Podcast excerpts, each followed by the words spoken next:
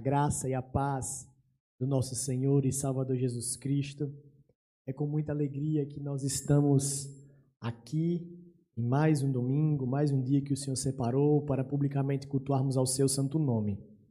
Meus amados, é, me dirijo com alegria a toda a igreja do Senhor, agradecendo é, por ontem pela demonstração de carinho, de cuidado, de afago, mesmo à distância, de que os líderes, falando em nome de todos os ministérios, departamentos da igreja, fizeram tanto comigo como o pastor Marcelo. Agradeço e louvo a Deus pela vida dessa igreja, que tem sido uma bênção nas nossas vidas. Em especial, me dirijo aos irmãos que estão nos escutando pela transmissão. Meus amados, os irmãos já perceberam como o presbítero Antônio Gitirana III já anunciou. Está vendo um pastor um pouco meio de lado, não sei se bateram na câmera. Não, nós estamos nesse processo de transição e pela graça de Deus nós temos o grupo de louvor que está aqui, é, temos uma excelente aula de escola dominical logo depois da nossa transmissão. Então já tem a professora aqui, o pessoal da mídia.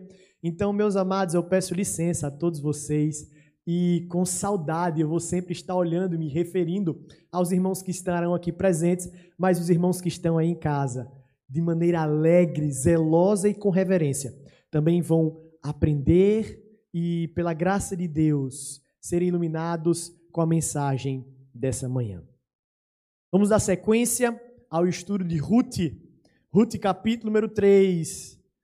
Ficou um clima de suspense no ar na última pregação e hoje nós vamos encerrar esse clima de suspense em Ruth capítulo 3. Ruth capítulo 3, do verso 14 ao verso de número 18.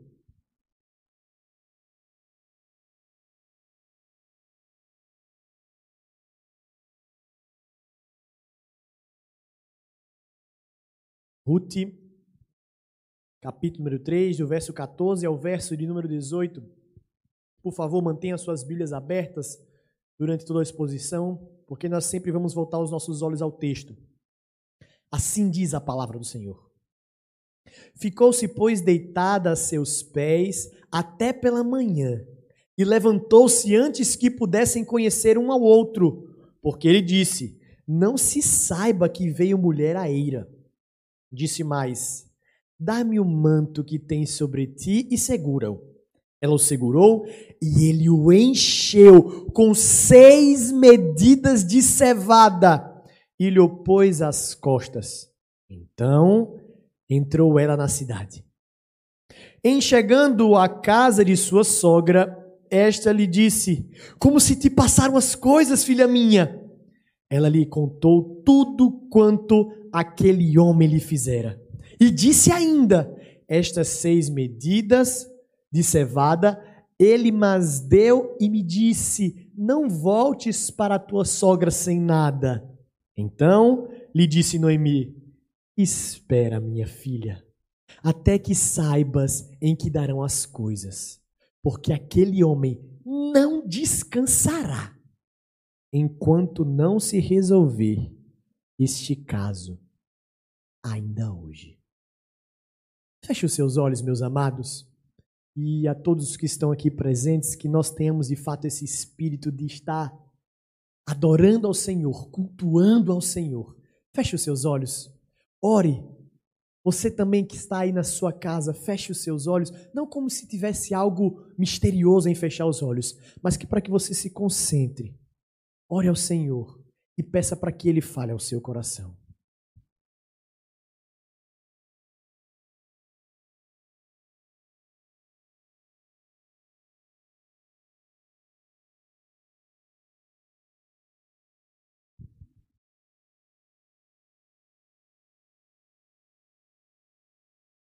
Santo Deus, te agradecemos pela tua palavra, a tua verdade que foi revelada para nós, inspirada, foi preservada com o teu poder pelo longo dos séculos e chegou até nós.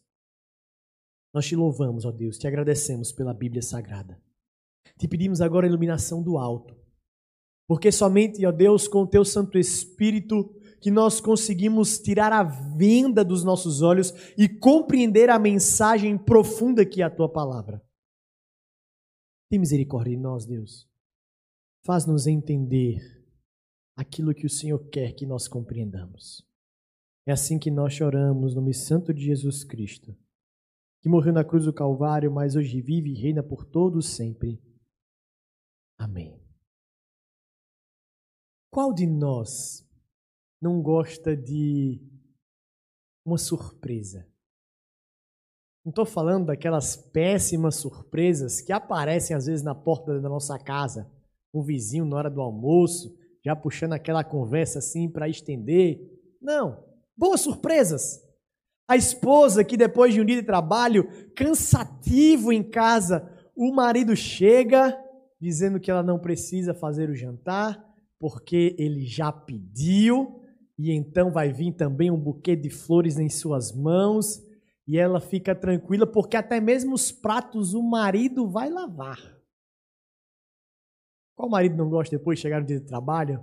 Pensando que a sua esposa vai estar cansada, a casa está divinamente arrumada, aquela comida que ele ama, tudo preparado.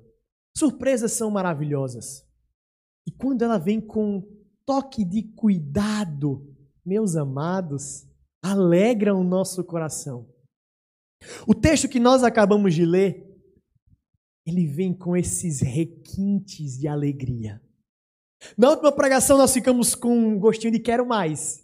Ficamos com aquela sensação assim de que está faltando algo. E de fato, ficou. O plano de Noemi, muito bem engenhoso e organizado e ousado, prometendo para Ruth um casamento. Nós vimos também na última pregação o preparo de Ruth. Se arrumou, tomou banho, botou um perfume, organizou com as suas melhores roupas. E o que precisava ser feito, ela fez. Observamos também o zelo de Boaz um homem maduro, experiente, sensato, sábio e, como nós dizemos aqui no Nordeste, não foi afoito. Também percebemos a mão soberana do Senhor, poderosa, maravilhosa, agindo de maneira graciosa, inclusive nos pequenos detalhes. A gente percebe tudo isso porque, logo no primeiro capítulo, Noemi nos deixou um registro muito importante. Deus havia visitado Israel com a sua mão poderosa. Meus amados, hoje nós vamos ver, pela graça de Deus, o cuidado divino. O cuidado divino é evidenciado em várias partes dessa mensagem. Quando nós vemos a retomada dessa história, nós lembramos que Ruth seguiu os planos de Noemi até certo ponto, mas o pedido de casamento quem fez foi ela. Imagine, se nos dias de hoje já é algo bem nada convencional, imagine há mais de 2.300, 2.400 anos antes. Eles tinham acertado um pré-noivado. O noivado já é um pré-casamento. Eles tinham acertado um pré-noivado. Porque nós vimos que existia um resgatador ainda, mais próximo do que Boaz. E se esse homem resolvesse resgatar Ruth, não haveria nada que aqueles dois pudessem fazer. Era o direito daquele homem. Então a gente chega na passagem que nós começamos a ler, no verso de número 14. E é curioso, meus amados, nós vamos ver algumas marcas da Bíblia Sagrada nessa pregação que esse verso de número 14, ele contém várias horas. Olha que coisa maravilhosa. No verso número 14, nós percebemos que essa passagem vai desde o momento em que eles estão conversando, quando eles voltam a dormir, eles acordam e eles se despedem. Tudo isso em apenas um verso. Só que o que nos chama a atenção é a expressão no final do verso 14. Não se saiba que vê a mulher a eira. Então, o texto vai dizer que eles não se conheceram um ao outro. Eles não se conheceram um ao outro. Essa expressão, de fato, ela é um tanto vaga. Há duas interpretações possíveis. A primeira delas é que eles poderiam ter ficado muito tempo juntos, deitados, já estava num clima de pré-noivado, de um pré-casamento. Então poderia ser que Boaz, um homem que já estava um tanto alegre do vinho, Ruth, uma mulher que era muito cheirosa naquele momento, arrumada. Poderia ser que eles não se conheceram ao outro no intuito de que eles não se tocaram. Eles não tiveram nenhum tipo de relacionamento sexual. Eles não se conheceram, eles não conheceram a nudez um do outro. Há algumas passagens que vão usar a expressão conhecer no sentido de revelar, mostrar a vergonha. O texto que nós lemos de Jeremias fala isso. Revelar a nudez, de fato, era revelar a vergonha das pessoas. Há uma segunda interpretação possível. Significa que Ruth deveria sair ainda na sombra da noite. Porque de fato, nós vemos mais à frente, não era comum que as mulheres fossem até o local da colheita. Logo, se ela saiu antes de que o sol aparecesse e que as pessoas pudessem visualizar que uma mulher foi a eira, eles não teriam conhecido um ao outro. Lembramos também que quando Boaz ele vê Ruth, ele pergunta: "Quem é você? Quem és tu?" Porque ele não conseguia perceber, não dava para ver nitidamente a pessoa. E olha que ela estava aos seus pés. O fato é que essas duas interpretações não são distintas, meus amados, mas elas se complementam. O texto enfatiza tanto que, depois de terem passado uma noite dormindo próximos, eles não vieram a ter nenhum tipo de relacionamento íntimo que é próprio, devido e ordenado somente no casamento. E também Ruth saiu antes que o sol nascesse e as pessoas pudessem ver que uma mulher foi a ira. Aqui também, meus amados, nós vemos o zelo de Boaz, o cuidado desse homem. A forma meticulosa, carinhosa que Boaz ele organiza a vida de Ruth. Ele faz, ó oh, Ruth, vai, vai, pode ir. É melhor agora, não espera acordar não. Não vai ter aquele café da manhã maravilhoso vai-se embora. Não se sabe que mulher vem até a colheita. Porque comentários maldosos poderiam surgir. Meus amados, se hoje, 2.400 anos mais ou menos depois desta história, vira e mexe, a gente escuta um comentário maldoso dizendo assim: Você acha mesmo que Boaz e Ruth não deram nem, pastor, nem aquele beijinho assim de tchau? Tu acha conversa?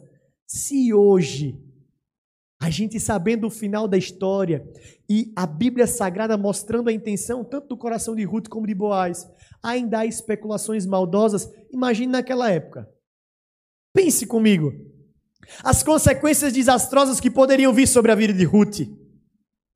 A fama de uma mulher virtuosa, a boa fama de uma mulher trabalhadora, de uma mulher que amou a sua sogra os comentários de uma mulher que trabalhava arduamente para sustentar a sua casa poderiam ser rapidamente transformados como uma transgressora da lei do Senhor. Boaz ele faz esse alerta. Note bem, Boaz diz: não é comum que as mulheres venham aqui. Meus amados, a gente percebe aqui nitidamente o cuidado divino na vida de Ruth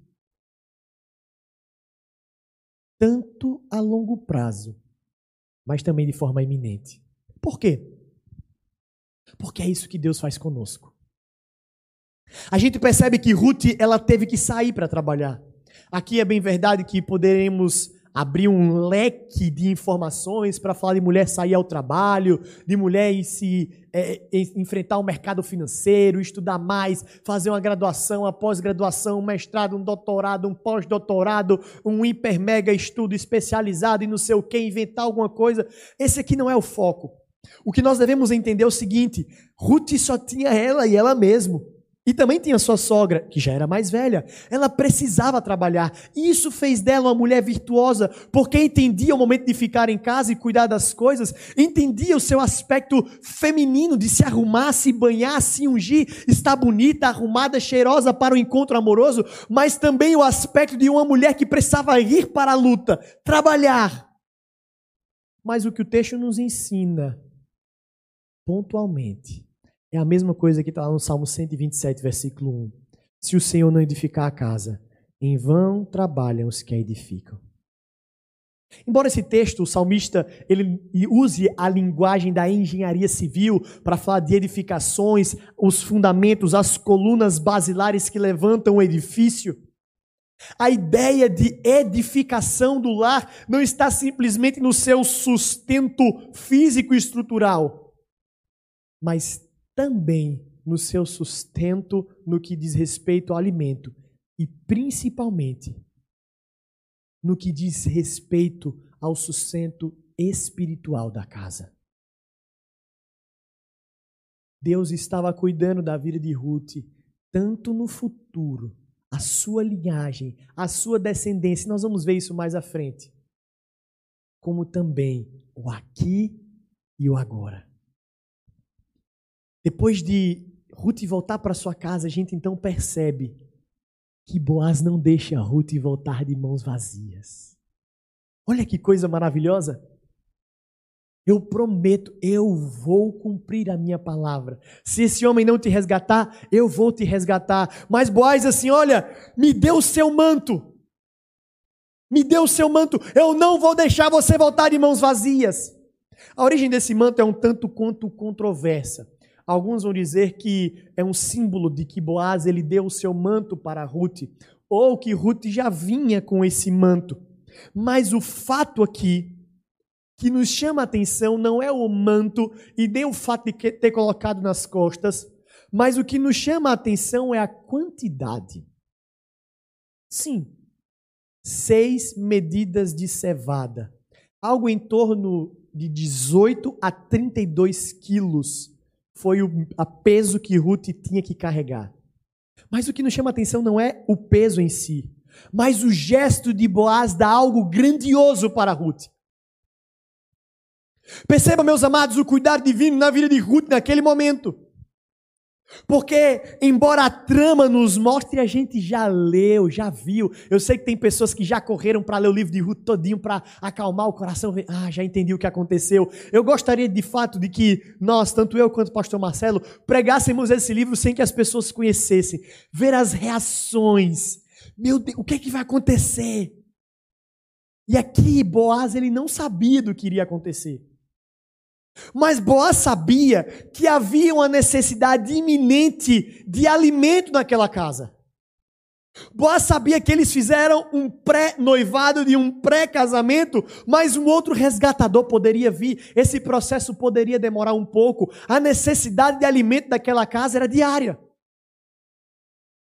Boaz ele não somente se preocupa com o futuro, Preste atenção, Boaz não apenas se preocupa com o futuro de Ruth, mas com agora. Você não vai voltar de mãos vazias.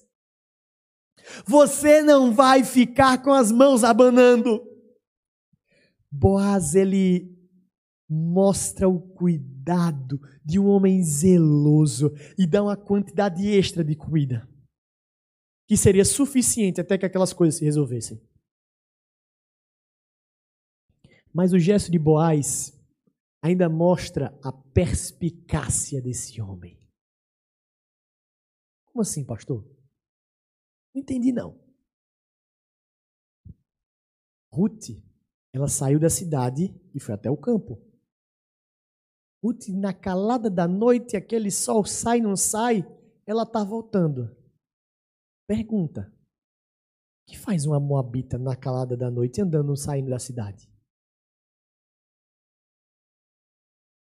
Boaz já prevendo que comentários assim poderiam surgir, ele dá o alimento para Ruth. O que é isso? Ah, não, a mulher está colhendo. A fama de Ruth era essa, uma mulher que trabalhava muito. Não surgiriam comentários maldosos, porque de fato não ocorreu nada, o texto nos mostra. Mas Boaz, ainda preocupado com isso, ele coloca o alimento para que ninguém ousasse dizer que aquela mulher estava de alguma forma perambulando como uma prostituta na rua. Não, ela estava carregando comida, trabalhando. Trabalhando para o seu sustento. De fato, Ruth trabalhou para o seu sustento naquele momento, não físico, mas um sustento para toda a sua família. Um teólogo chamado Robert Hobart, ele vai colocar uma sacada genial. A ideia também de Boaz dar uma comida, dar essa quantidade exacerbada de alimento para Ruth, também era símbolo da aliança que ele estava querendo fazer com ela. Dizendo que hoje eu encho o seu manto com o alimento. Futuramente, eu quero que o seu ventre seja cheio de filhos meus. O que Boaz também está dizendo é: hoje eu te dou sustento iminente, mas depois eu vou resgatar a tua vida de maneira que você vai ter filhos. Olha que maneira maravilhosa do cuidado, meus irmãos, e tudo isso revela o cuidado divino nos mínimos detalhes. Perceba, Deus não está só simplesmente restaurando a sorte de Ruth, e quando eu digo sorte, não, por favor, não venha com o pensamento de sorte ou azar, mas a ideia de sorte, quando a Bíblia traz para nós, é o seu segmento da vida, o seu caminho. Deus está resgatando um caminho tortuoso de Ruth. Deus está transformando tudo aquilo que seria penoso em Ruth em algo gracioso. Mas isso não é somente no futuro, mas também no agora e nos mínimos detalhes.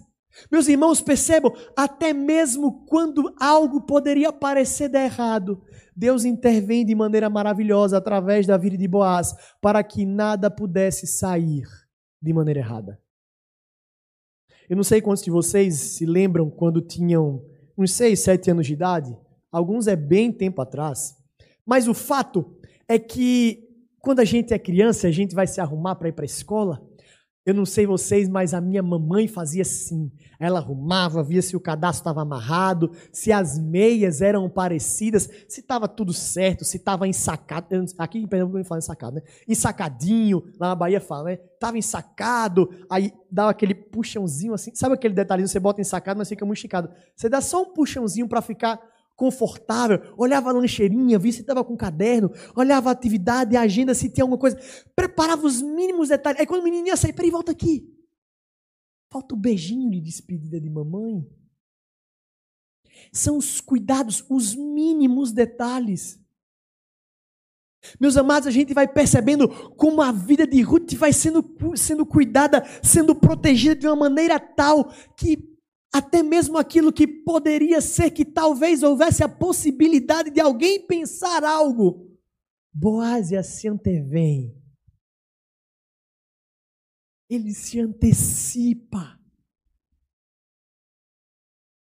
Então chega o outro momento da história.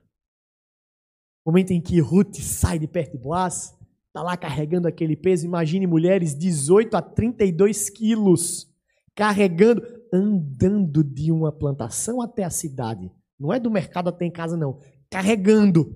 Trabalho. É algo duro. Precisa do esforço de Ruth. Ela chega até em casa. Não sei se os irmãos perceberam, mas a forma como eu leio esse texto é simplesmente essa: como se te passaram as coisas, filha minha. Aquela expectativa de Noemi. Noemi não está sabendo de nada do que está acontecendo. Desde que Ruth se banhou, se arrumou e saiu, Noemi não sabe de mais nada. Não tem WhatsApp. Não tem stories para dizer assim, ó, oh, aqui, ó, noivei e tal. Não. Não sabe de nada. E outra, ela passou a noite toda fora de casa. Não vou querer falar nada do que o texto diz, mas conhecendo um coração de uma mulher que está com expectativa de que algo bom ocorra, é provável que Noemi não tenha nem dormido aquela noite. Eu mandei Ruth para um homem. Eu não sei o que aconteceu. Essa menina passou a noite toda fora de casa. Noemi andando de um lado para o outro. O que é que aconteceu? Vez por outra, olharia pela porta? Talvez. Mas o sentimento de não saber o que aconteceu. Por isso eu tenho certeza de que quando Ruth chegou em casa com, com cesto cheio de comida, Noemi não olhou assim, e aí Ruth, como é que foi mesmo? E lavando Não, não foi assim. As mulheres podem muito bem dizer que não foi assim. Foi conta. O que, é que aconteceu? Como é que se, o que, que aconteceu? Então, Ruth conta tudo o quanto aquele homem lhe fizera. Olha que coisa curiosa. Meus amados, eu não sei se vocês conseguem perceber os detalhes da Bíblia.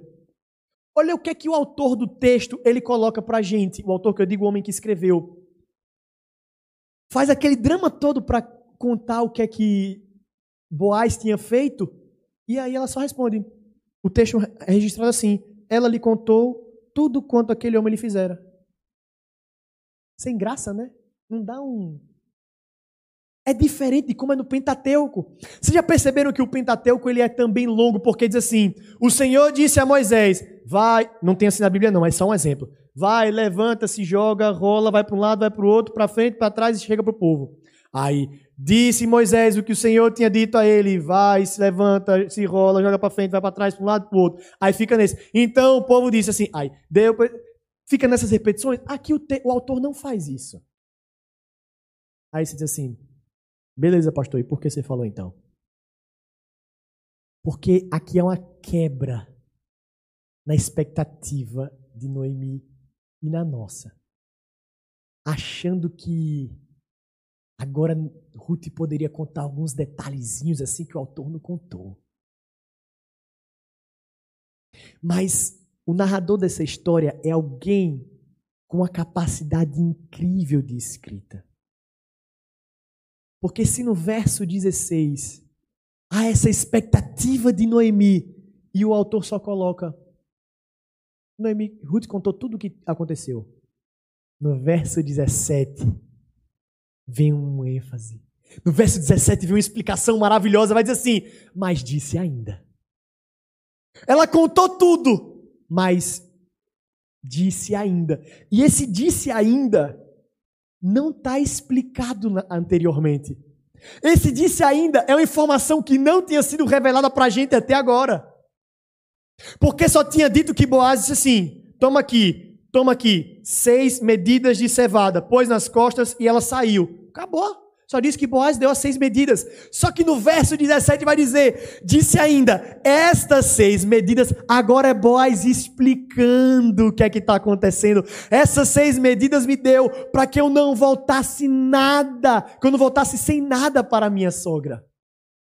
Meus amados, aqui a gente percebe como o autor espera o momento certo para mostrar a intenção do coração de Boaz. Boaz ele não está somente preocupado com a vida de Ruth, mas também com toda a sua família. O cuidado para a vida de Ruth não está limitado a ela, mas também à sua família. Está estendido à sua família. O autor coloca isso de maneira maravilhosa. O escritor, ele de maneira muito sábia, engenhosa e inteligente, ele revela o cuidado não somente com Ruth, mas também com Noemi. Isso serve para mostrar que Deus ele cuida tanto daqueles que agem, que vão à luta, como teve que ir Ruth a um encontro amoroso, com a possibilidade de levar um não. Mas Deus também cuida daqueles que ficam em casa daqueles que não podem fazer. Deus cuida também daqueles que são impossibilitados de fazer algumas ações. Nós percebemos o cuidado divino.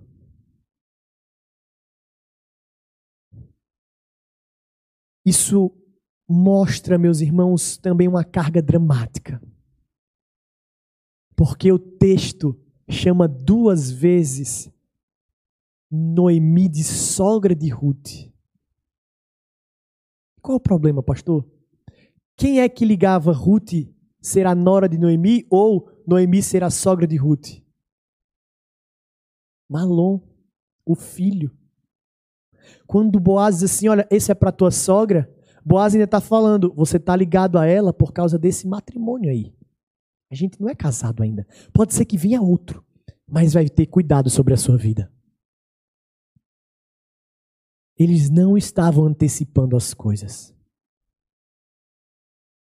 Mas o texto chega até o versículo 18 de maneira maravilhosa. Para mim é um dos pontos áureos desse texto, de todo esse livro. Esse livro tem alguns versículos marcantes, mas esse versículo 18 ele é maravilhoso, e eu peço que você aí da sua casa leia, e todos nós aqui também. Versículo 18 vai dizer assim: Então lhe disse Noemi: Espera, minha filha, até que saibas em que darão as coisas, porque aquele homem não descansará enquanto não se resolver este caso ainda hoje. Vocês conseguem perceber a sabedoria de Noemi? Olhando um contexto geral do texto.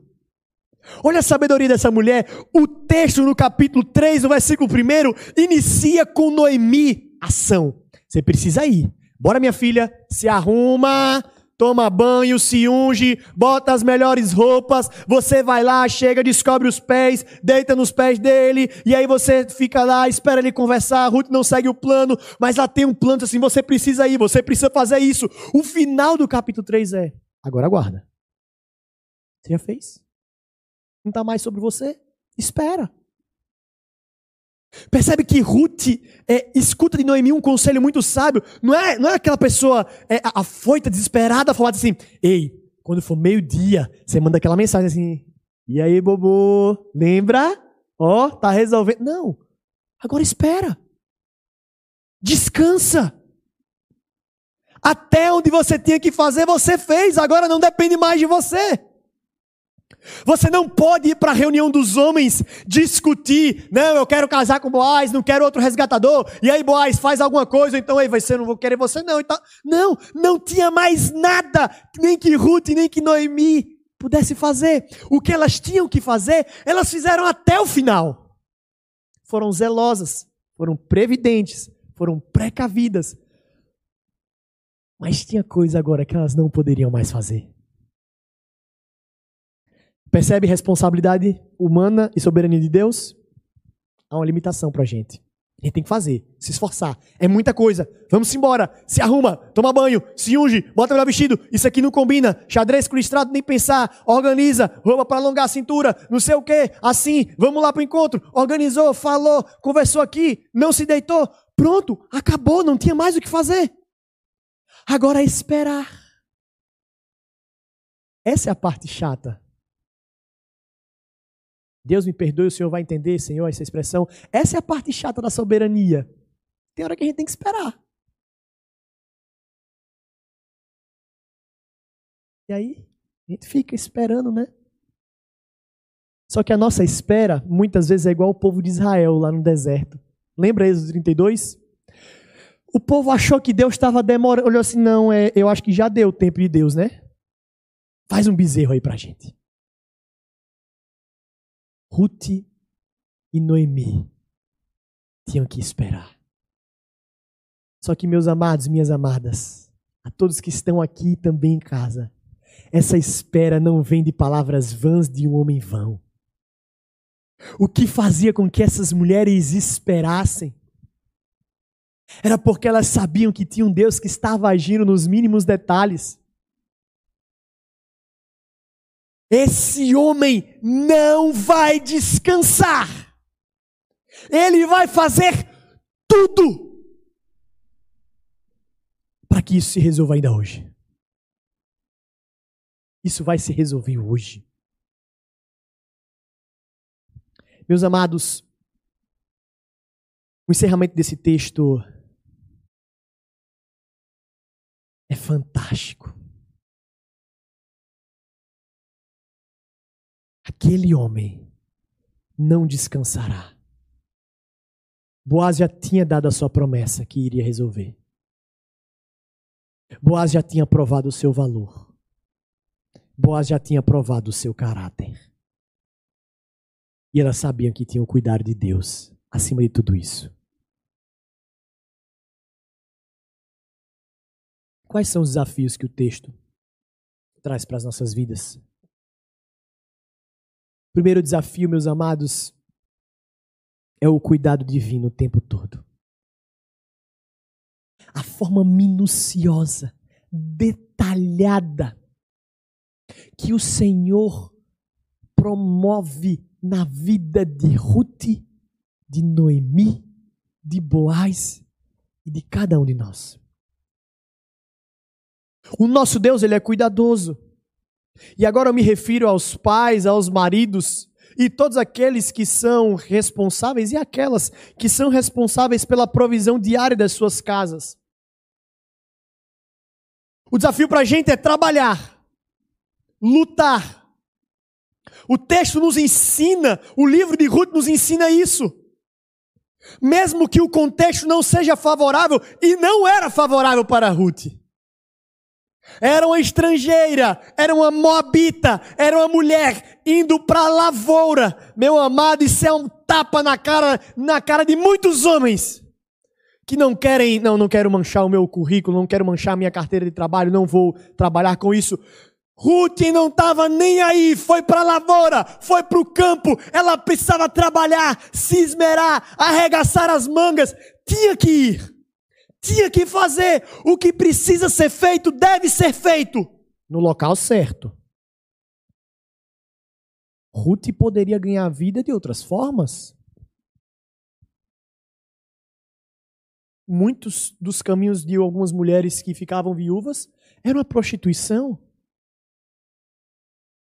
Não é simplesmente fazer o que tem que fazer a qualquer custo, mas é trabalhar, se esforçar, se esmerar no caminho certo, do jeito certo.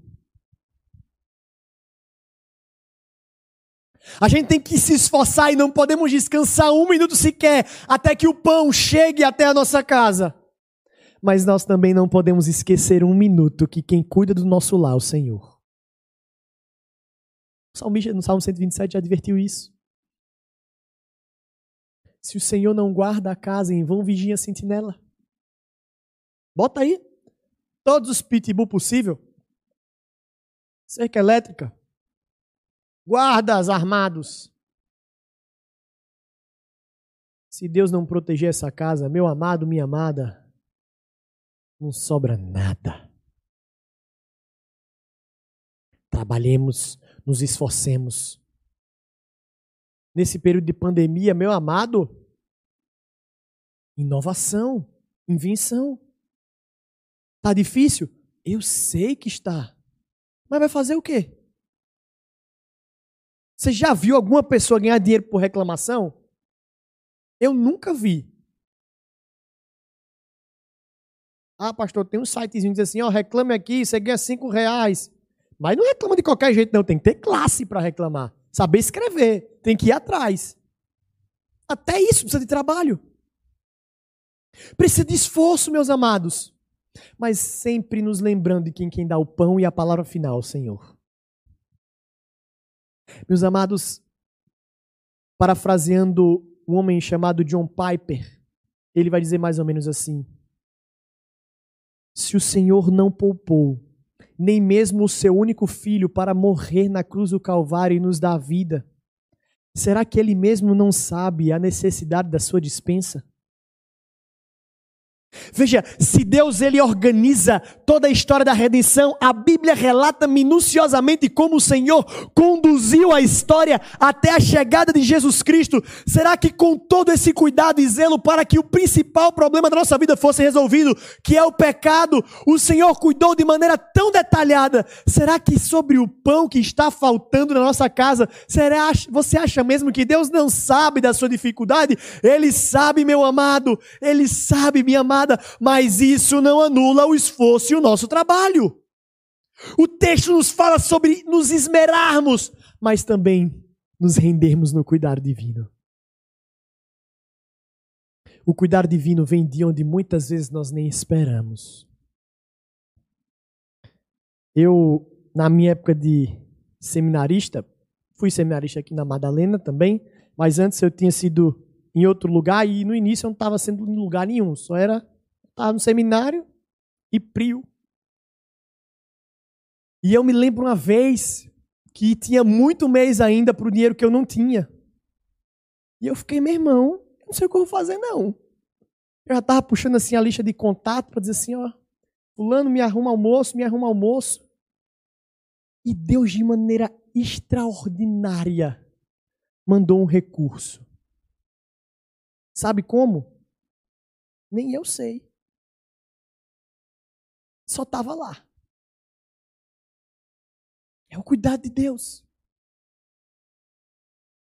Às vezes vai vir de maneira ordinária.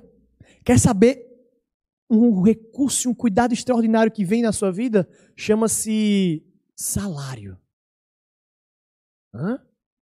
É Deus quem manda. É Deus quem dá. Quer saber um cuidado também extraordinário que você tem? Chama-se abrir os olhos de manhã. Não é simplesmente abrir os olhos, é você poder abrir os olhos. Porque nós não temos condições por nós mesmos. Só que a gente esquece das pequenas coisas. A gente esquece dos pequenos detalhes que Deus vai cuidando da nossa vida. E a gente acha que cuidar divino em meio à pandemia é simplesmente a gente abrir a nossa conta e tá lá 100 mil reais. A gente, ó Deus, Deus cuidando da gente.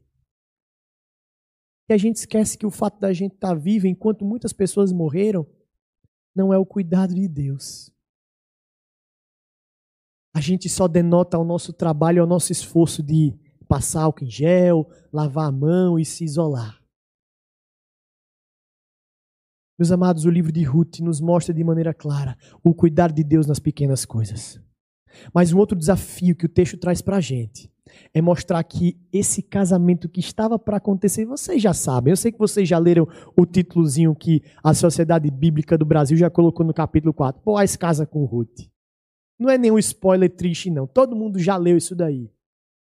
Mas esse casamento aponta para algo muito maior. Mas eu não vou falar do casamento, eu vou falar da promessa. O que, que Boaz falou no capítulo 3? Eu vou casar com você. Boaz depois reafirma: Eu vou casar com você. E o que nos chama a atenção é quando Ruth escuta de Noemi: Esse homem não descansará enquanto não cumprir aquilo que ele disse. Confia nele. Confia. Aguarda. Vocês são bons teólogos, vocês já sabem do que eu estou falando. Aguardem a eternidade ao lado de Deus. Só que, meus amados, muitas vezes a nossa vida aqui na terra é como penetras em um casamento. A gente nem sabe que vai acontecer isso. E acha que de qualquer jeito vai. O nosso sentimento deve ser de aguardar o casamento. Nos preparar e esperar. É expectativa é se aprontar, assim como foi nas pará na parábola das dez virgens. Se aprontem, aguardem, esperem. Essa palavra não vem de um homem pecador e falho, mas foi o próprio Cristo que disse. E ele não descansará. Cristo não está descansando nos céus, meus amados. Ele está preparando morada. Foi ele mesmo que disse: Eu vou preparar um lugar para cada um de vós. Ele não está ali descansando. Não, espera um pouquinho deixa eu descansar. Não, ele está trabalhando arduamente, preparando moradas para todos nós. Aguardemos, confiemos. Não vem das palavras de homens falhos, mas Cristo, assim como Boaz, ou melhor, Boaz, assim como Cristo, já tinha provado o seu valor. Cristo também provou o seu. Ele morreu na cruz do Calvário ele ressuscitou. E ele diz: Eu vou, mas eu volto. Grandes surpresas encantam o nosso coração. A maior surpresa que nós vamos ter, meus amados, é no dia de que, se aqui nós ficarmos até a volta de Jesus Cristo, nós podemos presenciar o maior evento que a história da humanidade jamais poderá registrar. O maior evento da história da humanidade jamais ficará registrado nos livros de história. Mas se Deus assim graciosamente nos conceder, nós poderemos ver, iremos contemplar o retorno do nosso noivo que prometeu que iria voltar. Mas ainda hoje, demonstra o cuidado sobre as nossas vidas. Ele não simplesmente te quer na eternidade e deixou você viver a sua vida aqui, mas diariamente tem cuidado de vós. Fechem os olhos, vamos orar ao Senhor mais uma vez.